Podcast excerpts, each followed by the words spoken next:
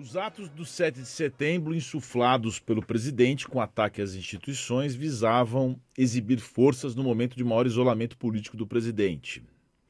Passado o calor pós-manifestações e as expectativas sobre a data, os congressistas avaliam que as ameaças autoritárias no palanque expôs um governo acuado e partidos de centro-direita indicam que vão se somar à oposição.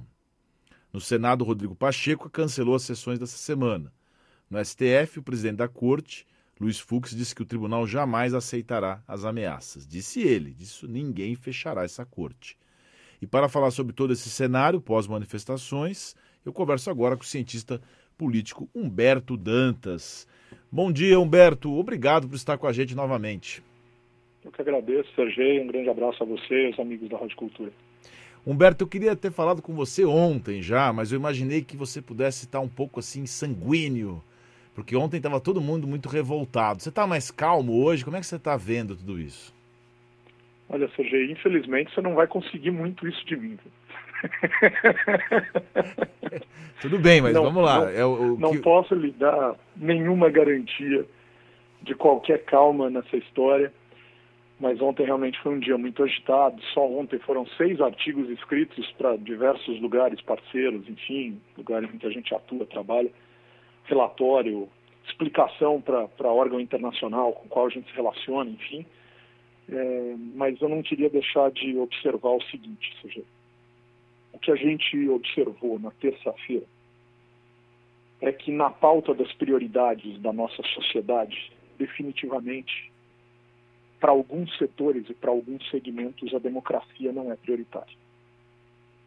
E quando a gente fala em democracia, seja, como diz o subtítulo do livro de Norberto Bobbio dos anos 80, O Futuro da Democracia por uma Defesa das Regras do Jogo, o que está em destaque aqui é um absoluto desrespeito às regras do jogo, buscando dialogar com valores que transcendem e muito o que as regras do jogo defendem e preconizam. Portanto, é nítido que existe mais gente preocupada com o não comunismo no Brasil, que é um devaneio. O comunismo, eu comecei a chamar desde ontem de o bicho-papão dos adultos. Tem alguns adultos no Brasil que são muito infantilizados nos seus sentimentos, no seu desenvolvimento psíquico, etc., que eles ainda têm medo de bicho-papão. E um segmento da política percebeu isso, Sergi. E ao perceber isso, começou a dizer para as pessoas que papai vai te salvar do bicho papão, filhinho. Vem dormir na cama com papai e com mamãe, que o bicho papão não te pega. Então é quase infantil o terrorismo protagonizado em algumas bolhas da sociedade e infelizmente essas pessoas precisam se tratar. Não tem, não tem democracia que resolva isso, isso é tratamento psíquico. As pessoas estão doentes, estão vendo assombração. O Brasil nunca foi não é e nunca será um país comunista. Mas, definitivamente, a gente pode chegar onde alguns países que se supõem comunistas chegaram, no que diz respeito à absoluta desordem, pelas mãos deste que ocupa a presidência da República e os seus devaneios. Você sabe que você me fez lembrar, há, um, há uma semana mais ou menos, eu jantei com o pessoal, elite, hein? Pessoal da elite. Tinha gente ligada a banco, tinha gente ligada a empresários fortes assim, unânime, Humberto. Eu até me assustei e tive que dar uma aula ali. Depois de meia hora me esgoelando, algumas pessoas falaram que tinha raz... que fazia sentido o que eu estava falando, mas todos. Tem que fechar o Congresso mesmo. Tem que é, tirar esses ministros. A gente apoia o Bolsonaro porque a gente não quer a volta do comunismo, PT. Eu fiquei, aí eu expliquei para eles, falei, escuta, mas onde que teve o comunismo, né? Nos governos do PT teve corrupção, claro, governos difíceis em vários aspectos, mas onde que teve esse comunismo, né? As pessoas têm dificuldade de entender isso. Essa imaturidade política revela o quê? Um egoísmo das pessoas? Revela uma falta de conscientização política? Sergio, eu, eu, tenho, eu tenho decidido que a gente precisa, assim, com todo respeito, dar os nomes corretos às coisas. Isso é ignorância. Isso não tem outro nome, Sergio. Isso não tem outro nome. Né? Isso não tem outro nome. Porque eu posso ser egoísta, por exemplo, e estudar muito. Eu posso ser egoísta, por exemplo, e ser tão egoísta que eu vou atrás do conhecimento para não depender do outro. Né? E, e, achar, não, pode deixar, eu faço. Tem um, um pseudo-filósofo astrólogo, etc, etc, que vende isso aí. Ficou até conseguiu dinheiro vendendo o curso, tal, dizendo que ele é autodidata o suficiente para estudar e que ele sabe tudo que ele pensa. Tudo bem que nesses casos as pessoas tropeçam um pouco, né? O sujeito acha que a Terra é plana, ele orienta intelectualmente esse governo, a gente, a gente vai conseguindo localizar de onde as coisas vêm. Mas acreditar que o Brasil é um país comunista é algo assombrosamente fruto da ignorância e da construção do medo. E no, na ignorância, os medos, as sombras, se tornam infinitamente mais aterrorizadoras. É tão idiota, Sergei, quanto um, um sujeito de esquerda reclamar e ficar apavorado porque o Brasil é liberal. Aonde esse país é liberal, liberal do ponto de vista puro? Um país em que empresário algum consegue sobreviver sem os subsídios do Estado e sem apelar para o Estado na sua lógica de relação para buscar vantagem para os seus negócios. Aonde? Então, assim, o Estado brasileiro é o maior comprador de uma série de insumos e de uma série de serviços. Vamos enxugar esse Estado? O Estado brasileiro é um dos maiores empregadores. Vamos enxugar esse Estado? Aí, na hora do vamos ver, empresário, muitos empresários que dizem liberais dizem: ah, não, até a página 2, porque não pode tocar no meu subsídio, não pode tocar na minha isenção de imposto, não pode tocar na compra que o governo faz dos meus produtos.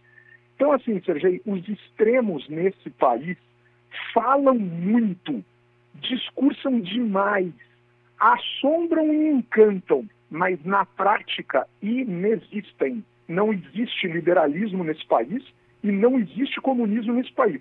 Se a gente pacificar isso e as pessoas souberem do que elas estão falando, finalmente a gente vai conseguir dialogar. E aí talvez a gente expurgue os extremos, sobretudo os extremos golpistas.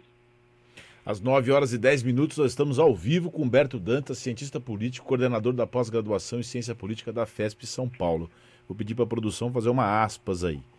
Os extremos assombram e encantam os seus discursos para gente colocar depois nas redes sociais. Humberto, é, o ex-presidente Lula até se gaba, inclusive, com relação aos bancos. Ele falou: ó, nunca se ganhou tanto dinheiro no sistema financeiro como no meu mandato. Né? E ele se gaba até com razão aí, porque ele fala que o sistema financeiro ganhou muito dinheiro. Mas falando do atual presidente, não sei se você ouviu o áudio dele para os caminhoneiros hoje, uma voz meio ressacada, né? Falando, ó, oh, gente, cuidado aí, vamos parar que isso aí não tá bom. Como se ele não tivesse sendo responsável também por esse distúrbio. E o tal do Trovão, o Zé Trovão, que é o, que é o caminhoneiro que é foragido, que tem mandado de prisão para ser cumprido, voltou a soltar outro áudio pedindo, presidente, não faça isso, não nos deixe só, nós vamos acabar com o Brasil, nós temos que parar o Brasil que, que você acha que como é que o presidente vai lidar com tudo isso agora nesse day after?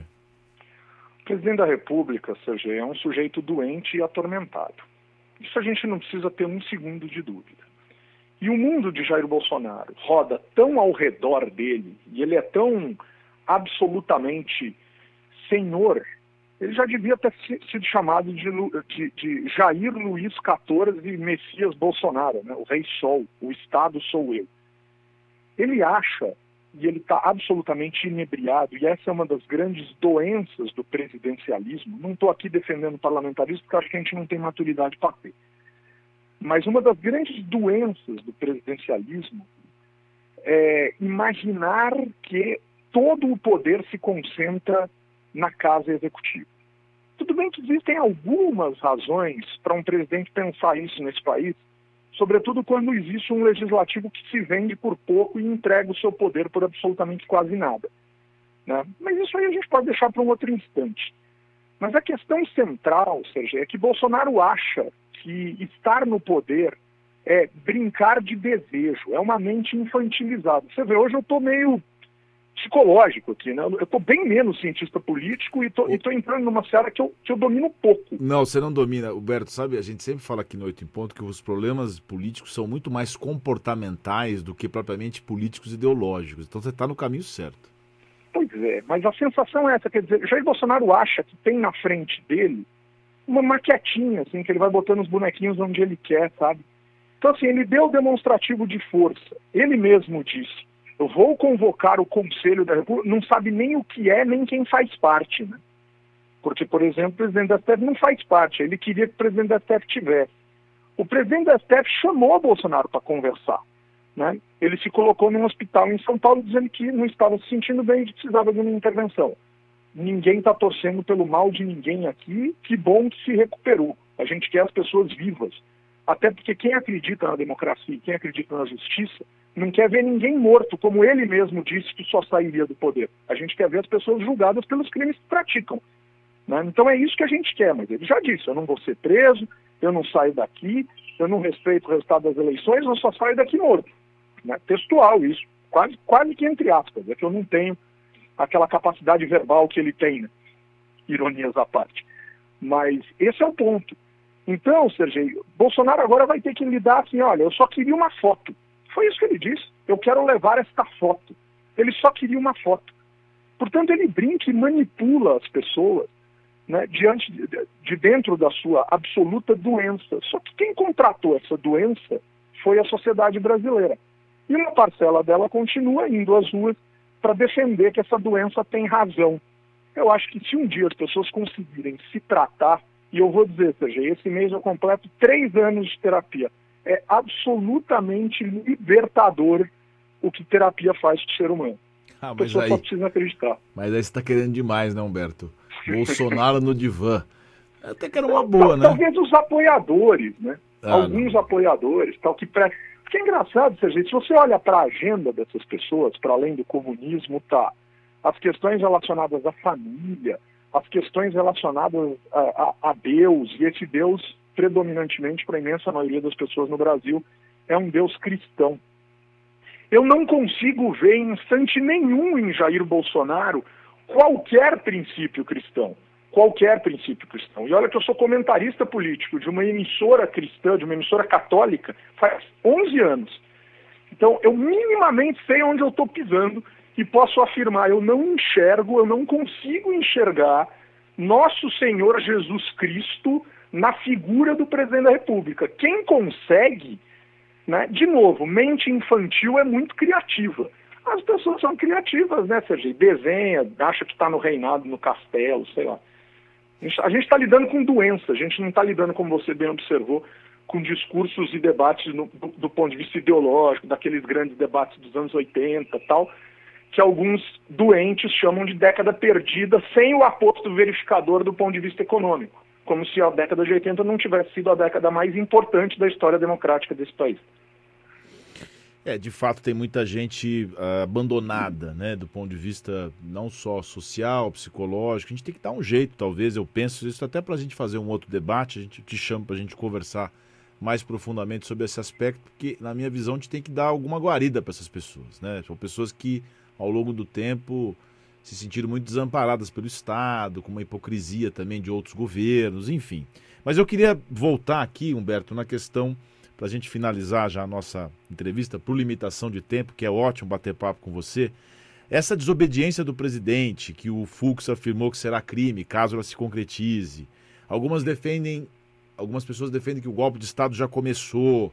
Enfim, o Lira não falou impeachment, mas disse que isso tem que parar. Você acha que já existe cenário político? Votos eu não sei se tem. Mas você acha que já deveria abrir o impeachment ou tem que esperar uma reação dele mais efetiva?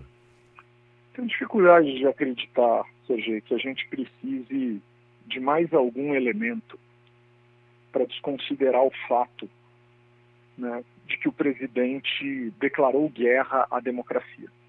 Presidente Jair Bolsonaro declarou no dia 7 de setembro de 2021 guerra à democracia. Guerra Veja só, ele disse o seguinte: eu não vou aceitar qualquer é, decisão do STF, não vou cumprir. A gente sabe que outros já não cumpriram decisões monocráticas do STF. A gente se lembra daquele dia em que a polícia foi à casa de Renan Calheiros para levá-lo preso e ele se recusou a atender a campainha. Era uma determinação do STF, era uma decisão monocrática, mas era uma decisão do STF. Agora, ele não falou que não vai aceitar uma decisão monocrática X que foi proferida. Ele disse ele generalizou. Ele disse que não vai respeitar as decisões do STF né, associadas à sua posição de presidente da República. O presidente da República, que não tem o contrapeso da lógica do Poder Judiciário, não é um presidente da República, é um ditador. Então ali ele se auto-instituiu um ditador.